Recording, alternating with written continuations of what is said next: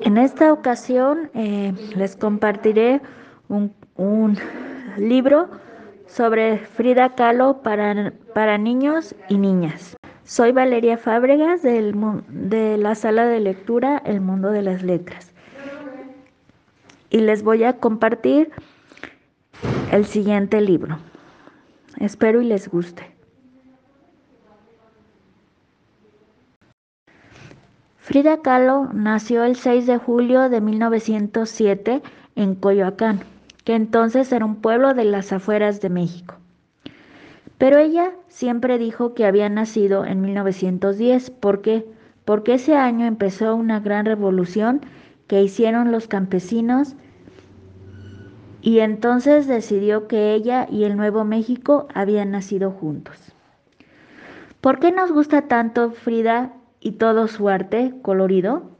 ¿De dónde le salen tantas imágenes que se aplastan en la tela y cobran vida propia? A lo mejor Frida Kahlo quiso expresar todo lo que la hacía especial.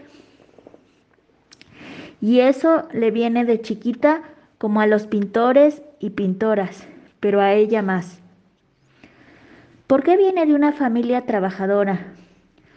Pero su padre le ayudó mucho. Por ser mujer, le era más difícil, porque en esa época solo podían aspirar a ser amas de casa. Pero además, muchas otras cosas hicieron de Frida una artista especial. Todo empezó a sus seis años. A los seis años tuvo una enfermedad que hizo que su pierna derecha creciera menos y quedara más pequeña que la otra. Por eso tuvo una, una renguera que la acompañó toda su vida. Frida iba a paso lento, pero nunca dejaba de avanzar. Su papá era fotógrafo y hacía largos paseos y a él le gustaba pintar cuadros de los paisajes que, que, que veían en su paseo.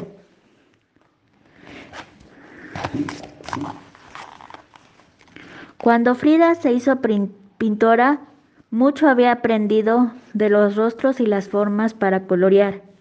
Pero no nos adelantemos, que Frida todavía es una niña y tiene que ir a la escuela. Frida hizo un examen muy difícil para entrar en la preparatoria, en la mejor escuela de México. En ese tiempo para las mujeres era casi imposible ir a la escuela, porque se daba más importancia al estudio de los hombres. Sin embargo, ella fue una de las 35 chicas que iban a clase entre 200 muchachos. Frida trataba de ocultar su pierna renga usando pantalones. En la, en la primaria los niños se burlaron de ella pero en la preparatoria empezaron a mirarla de otra manera. Frida divertía a sus compañeros porque se vestía de hombre e era inteligente y rebelde. En la escuela conoció a Alejandro y se enamoró.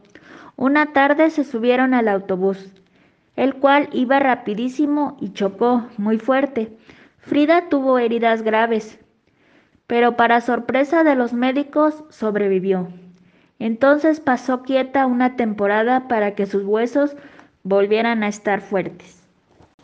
Sí, al principio se aburría mucho, porque su espalda estaba enyesada y debía pasar todo el tiempo acostada, mirando el techo, pero su mamá tuvo la gran idea de ponerle una caja de pinturas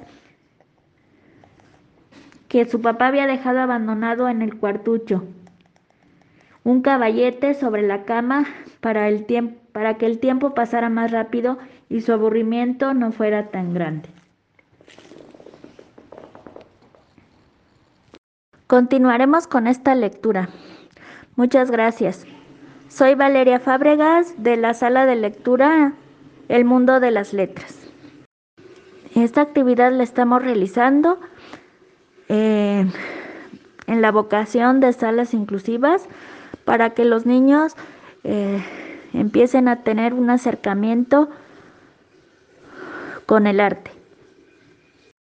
Eh, los autores de la historia de Frida Kahlo que les acabo de compartir son Nadia Fink y Pitu Sa.